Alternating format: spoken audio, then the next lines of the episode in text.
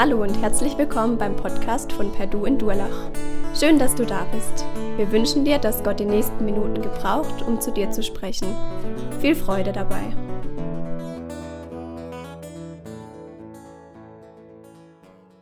Ja, es ist voll cool zu hören, wie wir Gott im Alltag erleben, so ganz unterschiedlich und ja, jeder ganz so individuell. Und wir haben es gerade gehört, irgendwie muss man, äh, sollte man was dafür machen. Und genau da sind wir auch in dem Thema, um das es heute geht. Gesunde Gemeinden pflegen gesundes Gebetsleben. Und ich weiß nicht, was ihr mit Gesundheit verbindet. Irgendwie, wir haben es vorhin von der Annette gehört, ja, gibt es irgendwelche Zusatzstoffe, damit die Erkältung weggeht oder gar nicht erst kommt. Äh, man versucht irgendwie, sich gesund zu halten, fit zu halten und macht alles Mögliche dafür.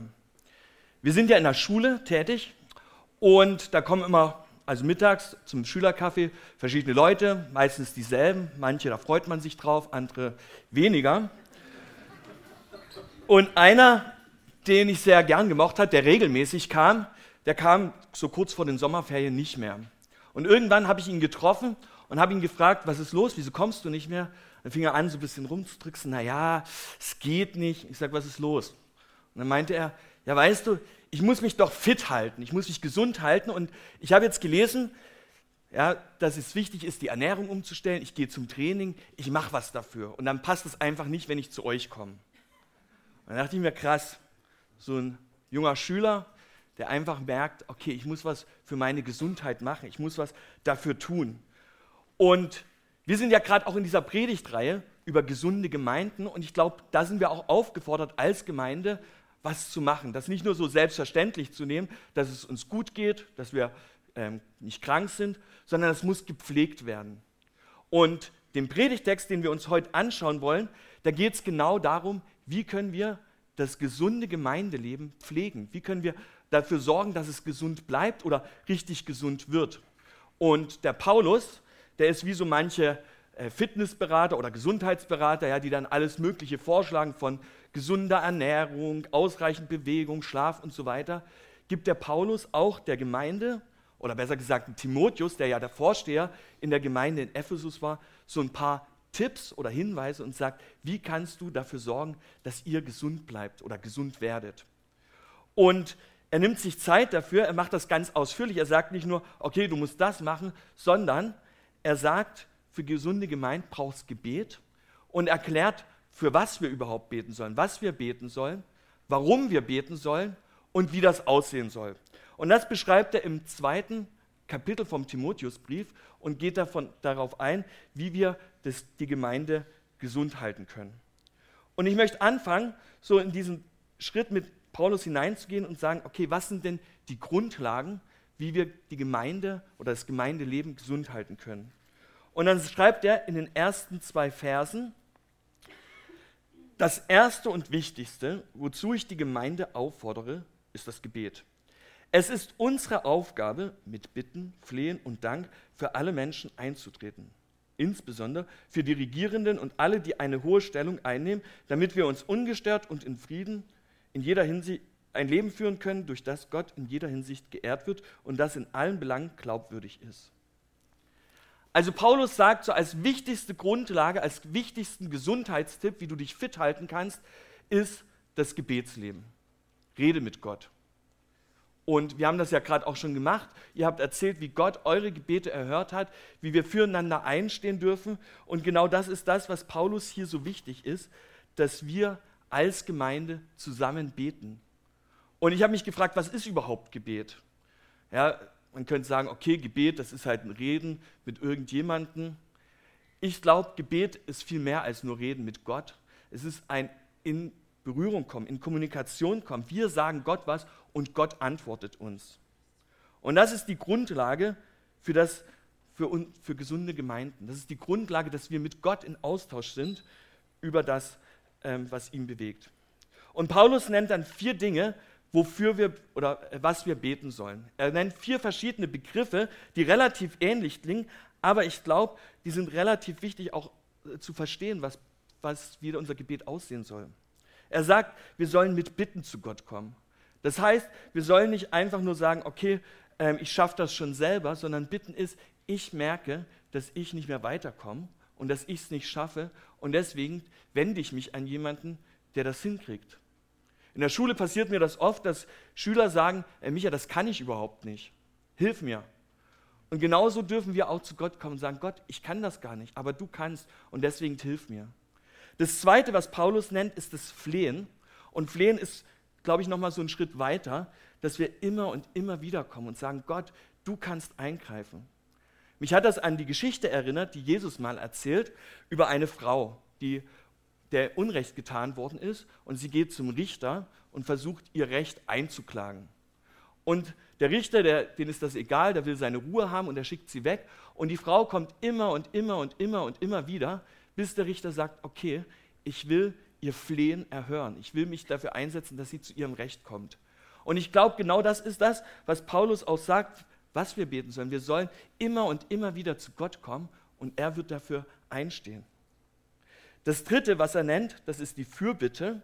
Und eigentlich müsste man sagen, also ich finde Fürbitte, das ist für uns so oft mit der Liturgie irgendwie einhergehend, aber eigentlich ist es eine Petition abgeben, eine Bittschrift abgeben. Und wenn wir eine Petition abgeben, dann wenden wir uns an jemanden, der da was verändern kann, der was machen kann, der die Macht hat, irgendwas zu verändern.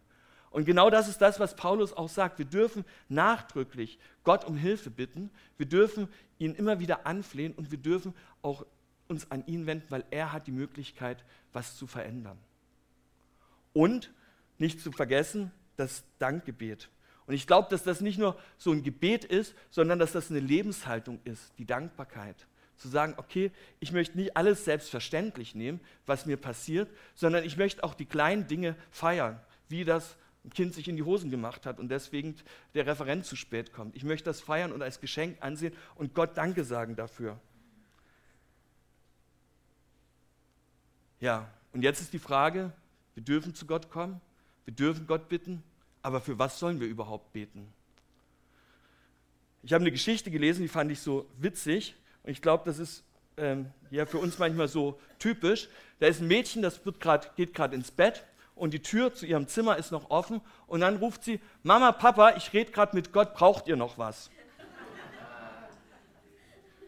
Und ich finde, das ist doch oft unsere Einstellung, brauchen wir noch was? Wir beten für uns, dass es uns gut geht, dass wir behütet bleiben. Und ich finde, das ist ja nichts Falsches. Dafür dürfen wir auch beten. Aber Paulus sagt, wir dürfen auch für, oder wir sollen auch für mehr beten. Wir sollen für alle Menschen beten. Und das finde ich schon ein bisschen schwieriger wieder, wenn wir überlegen, wir sollen wirklich für jeden beten, nicht nur für unsere persönlichen Wünsche. Und ich glaube, dass Paulus auch nicht sagt, okay, wir sollen beten, Gott segne alle Menschen, Amen, fertig, sondern das, was Paulus vorher sagt, was wir beten sollen, die Bitten, Fürbitten, Flehen, Danksagung, das sollen wir auch für alle Menschen machen. Das heißt, ich muss auch die Menschen kennen und ihre Nöte und darf dann ganz konkret darum beten und sagen, Gott, komm in diese Not hinein. Komm da hinein und hilf du. Komm da hinein und veränder du etwas, weil du hast die Macht und du hast die Möglichkeit. Und ich weiß nicht, wie es dir geht, ob du wirklich so den Blick hast oder ob du eher sagst, okay, was brauche ich? Weiß nicht, wann du das letzte Mal oder wann wir das letzte Mal wirklich auch für andere Menschen gebetet haben. Für Menschen, die nicht nur so uns liegen, die, ähm, ja, die wir täglich sehen, sondern wirklich auch für Menschen gebetet haben, mit denen wir täglich zu tun haben. Für Arbeitskollegen, für Familienmitglieder, für unsere Nachbarn, für unsere Leute aus dem Stadtteil, Wann haben wir das letzte Mal dafür gebetet? Und Paulus macht das deutlich, wenn wir beten, wenn wir gesunde Gemeinden wollen, dann ist das ganz wichtig, dass wir für unsere Nachbarn, für unsere Angehörigen, für die Leute um uns herum einstehen und uns zu Gott wenden und ihn darum anflehen. Aber Paulus geht sogar noch einen Schritt weiter und wird noch konkreter und sagt noch mehr, für was wir beten sollen. Und zwar sagt er, wir sollen für die Regierung beten. Und das finde ich ziemlich krass, dass Paulus das hier sagt, weil als er den Brief an Timotheus schrieb, ging so gerade die Christenverfolgung los unter Nero.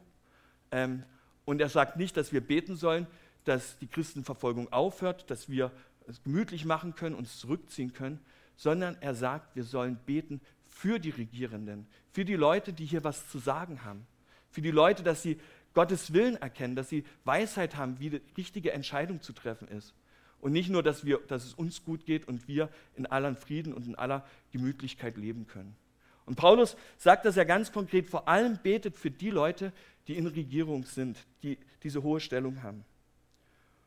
Und ich finde, wir reden oft über Politiker und wir reden auch oft über das Gebet, aber reden wir denn mit Gott über unsere Politik? Reden wir mit Gott über das, was die, äh, ja, hier in Deutschland, in unserer Stadt, in Baden-Württemberg passiert?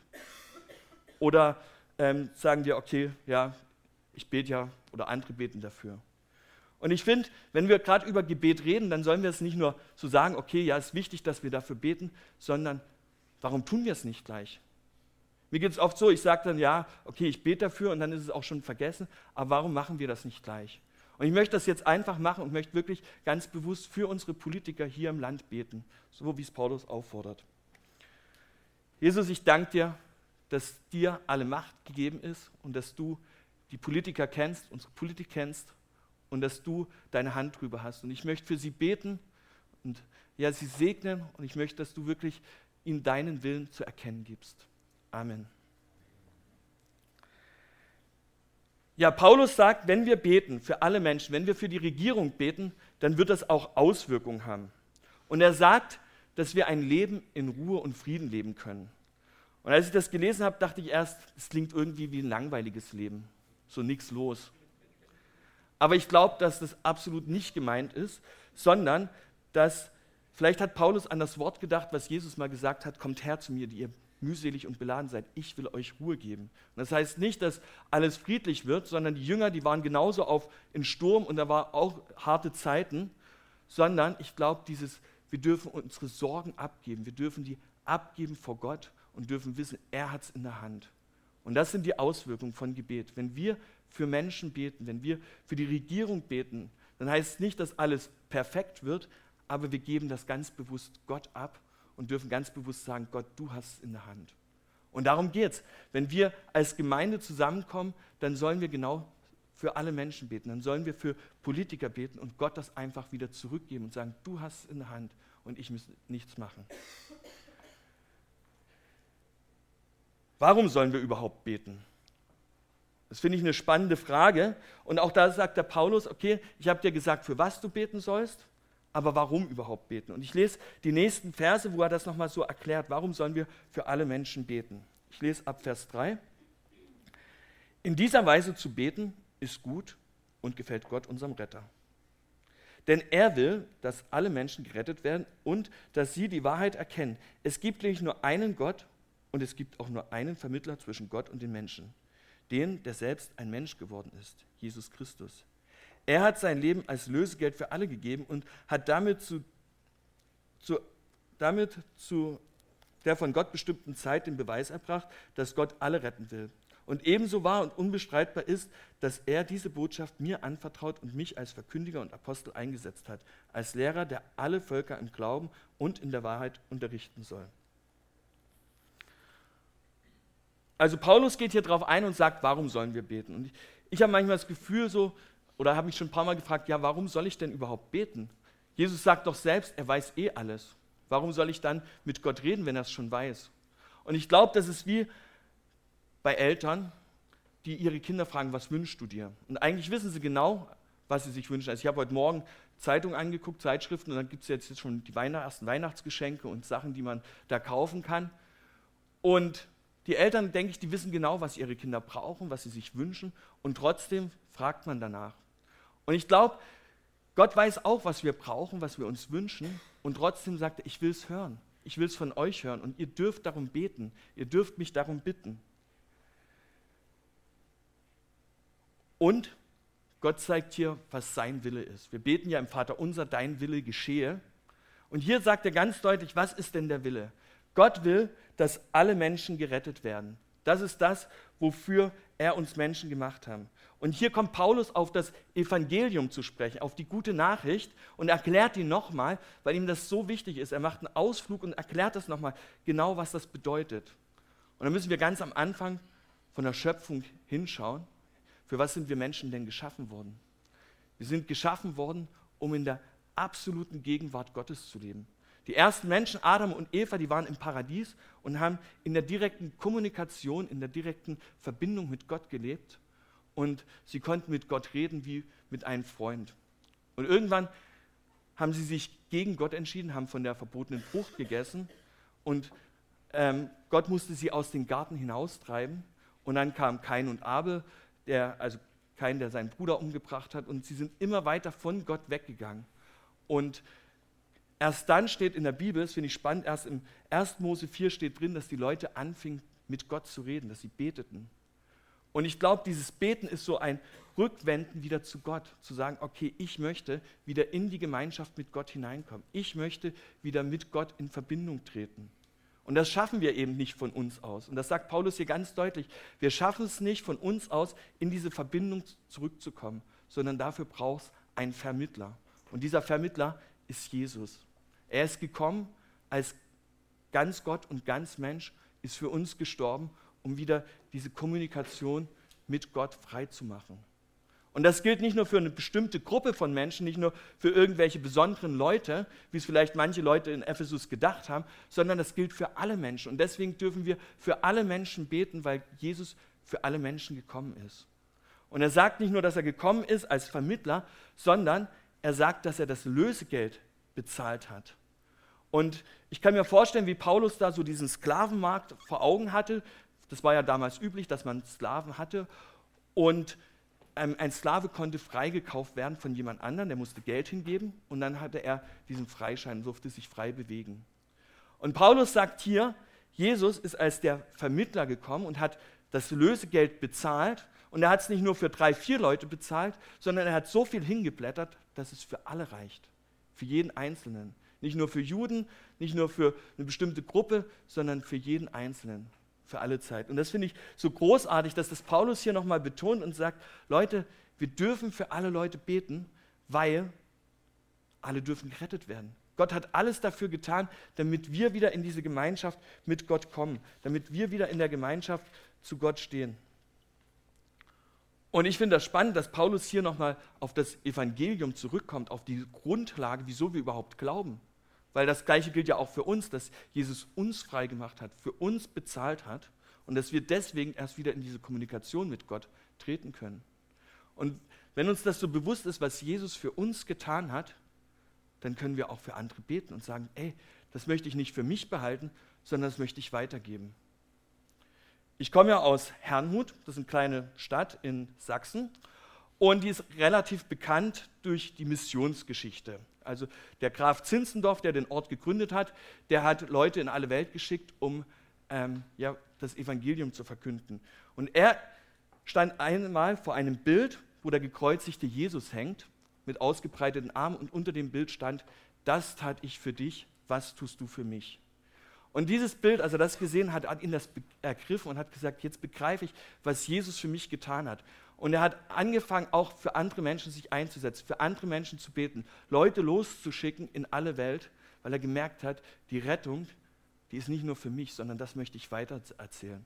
Und deswegen sagt Paulus auch hier, weil Gott so viel für uns getan hat, für dich getan hat, für uns als Gemeinde getan hat, deswegen dürfen wir auch für alle Menschen beten, für unsere Politiker beten, für die Menschen in unserer Nachbarschaft beten, damit sie genau das Gleiche erleben können, wie wir es erlebt haben. Weil die Gnade und die Botschaft von der Gnade genauso gilt.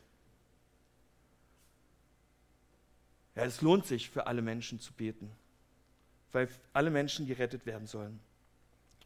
Und dann im letzten Teil von dem Predigtext kommt Paulus auf das Wie zu sprechen. Wie sollen wir beten? Und der Text, der ist ein bisschen ähm, ja, man muss ein bisschen dahinter lesen, um zu verstehen, was Paulus hier meint. Ich lese den mal vor. Und zwar lese ich von 8 bis 12. Zurück zum Gebet.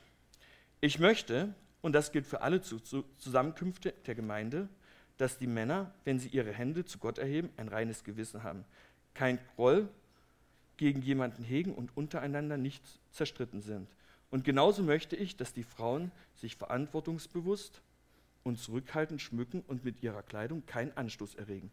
Sie sollen nicht durch aufwendige Frisuren, Gold, Perlen oder kostspielige Gewänder auf sich aufmerksam machen, sondern sich dadurch auszeichnen, dass sie Gutes tun. Das ist der wahre Schmuck von Frauen, die sich zu, zu Gott bekennen und ihn ehren.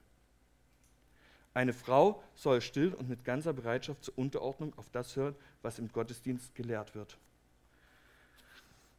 Also hier kommen wir auf den Unterschied oder auf die Stellung zwischen Mann und Frau zu sprechen. Und ich finde den Text nicht ganz einfach zu verstehen, aber Paulus geht es hier in erster Linie um das Gebet. Er sagt, wenn wir zusammenkommen, um zu beten. Und in der Gemeinde sollen wir dieses Gebetsleben für alle Menschen pflegen. Und Gemeinde heißt Mann und Frau zusammen. Das ist nicht irgendwie nur ein paar Leute, sondern wir alle sind Gemeinde. Und wir alle sollen beten. Und trotzdem macht Paulus hier einen Unterschied zwischen Mann und Frau, weil ich, er zeigen will, dass es da unterschiedliche Hindernisse zum Gebet gibt. Wir müssen ganz am Anfang nochmal schauen. Ähm, Gott hat den Menschen geschaffen. Er hat alles geschaffen und er hat den Mann geschaffen und hat ihm eine Aufgabe gegeben. Er hat gesagt, du bist, halt, trägst die Verantwortung. Und die Frau hat er geschaffen und hat gesagt, sie soll sich unterordnen. Warum er das so gemacht hat, weiß ich nicht. Es ist genauso wie er hat starke Bäume geschaffen, so richtig mächtige, wuchtige Bäume, die Gott ehren sollen, so Eichen oder so. Und dann gibt es so kleine zierliche Sträucher. Und die könnten sich ja auch sagen, warum ist, bin ich jetzt nur so ein kleiner zierlicher Strauch und nicht so eine wuchtige Eiche? Aber beide haben die gleiche Aufgabe, sie sollen Gott die Ehre geben. Und genau das ist hier auch, was Paulus sagt, es gibt einen Unterschied zwischen Mann und Frau und beide sollen Gott die Ehre geben. Und das heißt nicht, dass der Mann mehr wert ist und die Frau weniger, sondern sie sind gleichwertig. Sie sind wichtig. Und Paulus schreibt das in anderen Briefen ganz deutlich. Er sagt, es gibt keinen Unterschied mehr zwischen Mann und Frau. Es gibt nichts mehr, was, was trennt, sondern für Gott sind alle gleich wichtig. Und trotzdem sieht er, dass es unterschiedliche, ähm, ja, trotzdem Unterschiede gibt bei Mann und Frau. Und Paulus sagt, wir als Gemeinde sollen beten. Ja, er, er sagt ja, ich komme zurück zum Gebet. Und er sagt, wir sollen beten. Und jetzt kommt er auf die Gebetshaltung zu sprechen. Er sagt, die Männer sollen beten mit erhobenen Händen. Also das heißt nicht, dass wir beim Beten alle Hände hoch machen müssen, sondern dieses erhobene Hände ist ein Ausdruck von der Demut.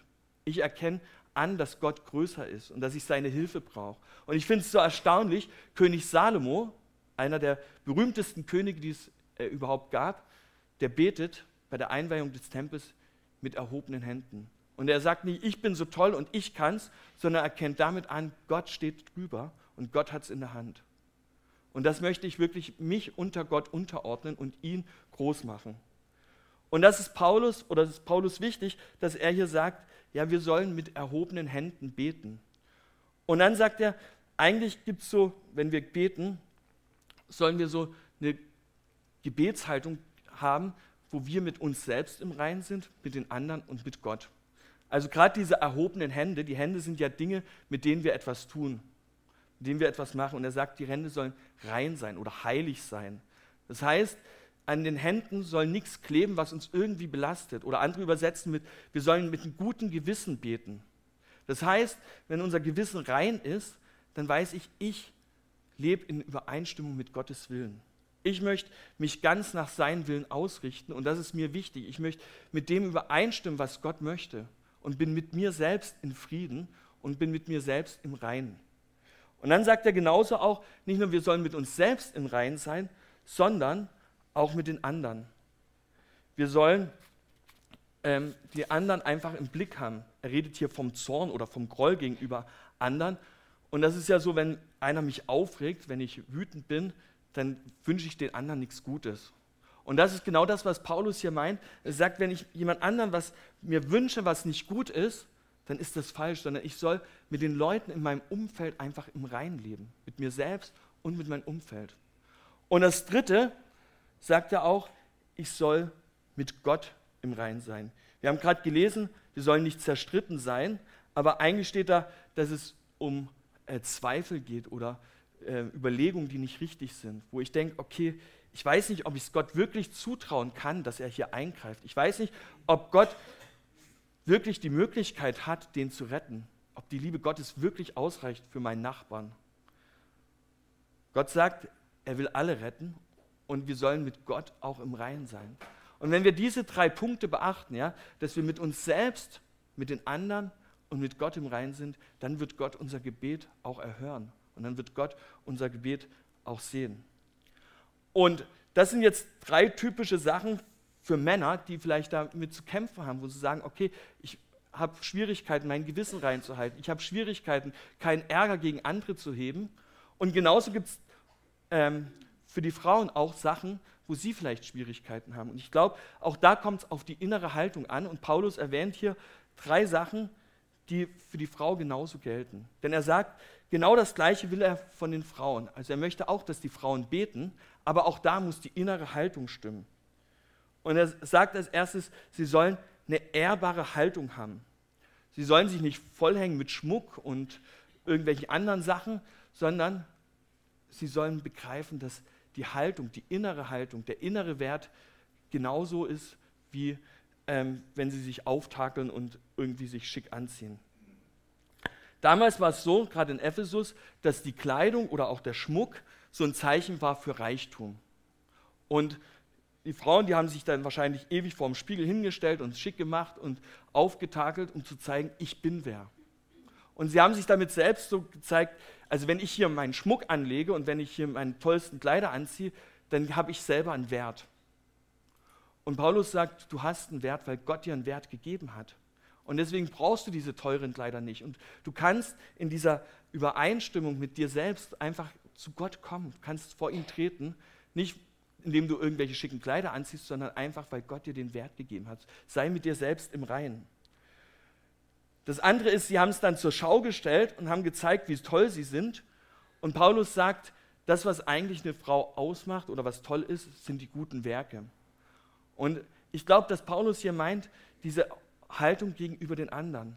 Wenn man sich auftackelt und sagt, okay, ich will von den anderen gesehen werden und will äh, Bestätigung bekommen, sagt er, nee, das braucht gar nicht eure Bestätigung sein, indem ihr irgendwelche Kleider anlegt, sondern dient den anderen. Das ist Bestätigung. Ihr müsst nicht irgendwie durch das, was, wie ihr aussieht, Bestätigung bekommen, sondern einfach, indem ihr seid, wie ihr seid. Und als drittes sagt er auch, gegenüber Gott sollen wir die richtige Stellung haben. Und da spricht er von der Unterordnung, weil das ist so eine Sache, die Gott in die Schöpfung hineingelegt hat, wo Gott gesagt hat, ja, die Frau soll sich unterordnen. Das ist von Anfang an, das ist nicht irgendwie Folge vom Sündenfall, sondern das war vorher schon so, dass die Frau sich unterordnen soll. Und hier sagt er, ordnet euch Gott unter. Und diese innere Haltung gegenüber mir selbst, gegenüber anderen und gegenüber Gott, das wird unser Gebet erhören. Und ich finde das spannend, dass Paulus das so wichtig ist, dass wir die richtige Gebetshaltung haben. Gegenüber uns, gegenüber anderen und gegenüber Gott. Und gerade in der Gemeinde ist das wichtig, wenn wir zusammenkommen zum Beten, dass wir eben nicht irgendwie sagen, ja, ich, ich bete halt, damit meine Wünsche erfüllt werden, ich bete für mich, sondern Paulus sagt, das braucht Pflege, das Gebetsleben, damit die Gemeinde gesund wird. Das braucht die richtige innere Haltung, die richtige innere Einstellung. Und er fordert uns auf, diese, ein, diese innere Haltung zu übernehmen. Am Ende von dem Kapitel kommt Paulus nochmal allgemein auf die Gemeinde zu sprechen. Und das ist ja so ein Text, den viele ziemlich spannend finden, wo Paulus sagt, dass die Frau nicht lehren soll. Ich lese die letzten Verse noch mit vor, ähm, aber da geht es nicht zuallererst noch um das Gebet. Er sagt ab Vers 12, ich gestatte es einer Frau nicht, vor versammelter Gemeinde zu lehren und sich damit über die Männer zu stellen. Sie sollen sich vielmehr still verhalten. Zuerst wurde nämlich Adam erschaffen, erst danach Eva. Und es war nicht Adam, der sich von, den, von dem Verführen, Verführer täuschen ließ, sondern die Frau. Sie ließ sich in die Irre führen und setzte sich über Gottes Gebot hinweg. Doch auch sie wird gerettet werden, auch und gerade dann, wenn sie ihre Aufgabe als Mutter erfüllt. Vorausgesetzt, sie hält am Glauben und in der Liebe fest und führt ein geheiligtes und verantwortungsbewusstes Leben. Eigentlich müsste man über das, diese Verse nochmal eine extra Predigt machen, weil es da um diese Sache geht, was darf Frauen, was dürfen Männer in der Gemeinde. Aber, weil es jetzt mit dem Kapitel ist, möchte ich trotzdem kurz darauf eingehen. Gott hat gesagt, die Frau soll sich unterordnen. Nicht, weil sie weniger wert ist, nicht, weil, sie, äh, weil er sie nicht so mag, sondern sie hat den gleichen Wert wie der Mann. Und trotzdem hat er das so in die Schöpfung hineingelegt, weil er in seiner Souveränität das so entscheiden kann. Und Gott sagt, dass der Mann die Verantwortung übernehmen soll. Und das war schon bei Adam und Eva so. Adam sollte die Verantwortung für die Frau übernehmen. Und was hat er gemacht? Er stand daneben, hat nichts gesagt. Und wenn wir den Text lesen, dann ist es oft so, dass wir denken, oh, die Frauen dürfen nichts mehr sagen oder so. Aber ich möchte hier genauso auch an uns Männer mal den Appell sagen, wir müssen aufstehen und Verantwortung übernehmen. Das ist nämlich das, was Paulus hier auch mit auffordert uns. Wir müssen aufstehen und sagen, ja, ich habe die Verantwortung und ich stelle mich hin und ich möchte das übernehmen. Und ich glaube, dann ist es viel einfacher auch, in dieser Unterordnung zu leben. Wie gesagt, es wäre eigentlich nochmal ein extra Predigtext. Was Paulus hier wichtig ist in dem Kapitel, wo er sagt, das ist die Grundlage überhaupt für ein gesundes Gemeindeleben, das ist das Gebet. Und da sind alle aufgefordert, Mann und Frau. Und wir sollen beten mit Nachdruck, weil Gott kann Gebet erhören. Wir sollen für alle Menschen beten, ganz besonders für die Regierung. Wir sollen beten, dass die Leute Gottes Willen erkennen. Und wir sollen das in der richtigen Haltung tun. Und ich glaube, da sind wir ganz schön herausgefordert und immer wieder aufgefordert, das in der richtigen Weise zu machen. Wir haben jetzt ganz schön viel über Gebet geredet und ich möchte es jetzt auch nochmal machen. Ich möchte beten. Jesus, danke, dass wir mit dir kommunizieren können. Danke, dass du der Mittler geworden bist und dass du das Lösegeld bezahlt hast, damit wir überhaupt wieder mit dir in Verbindung kommen dürfen. Und danke, dass das so eine Grundlage sein darf. Wir dürfen für Menschen beten, die in unserem Umfeld sind. Wir dürfen für Menschen beten, die uns am Herzen liegen, für unsere Nachbarn. Das wollen wir immer wieder tun. Wir wollen nicht nur auf uns sehen, sondern auf das, was dein Wille ist. Und ich bete, dass du uns immer wieder daran erinnerst, einfach den Blick auch über die Gemeinde in unserer Nachbarschaft zu haben. Amen.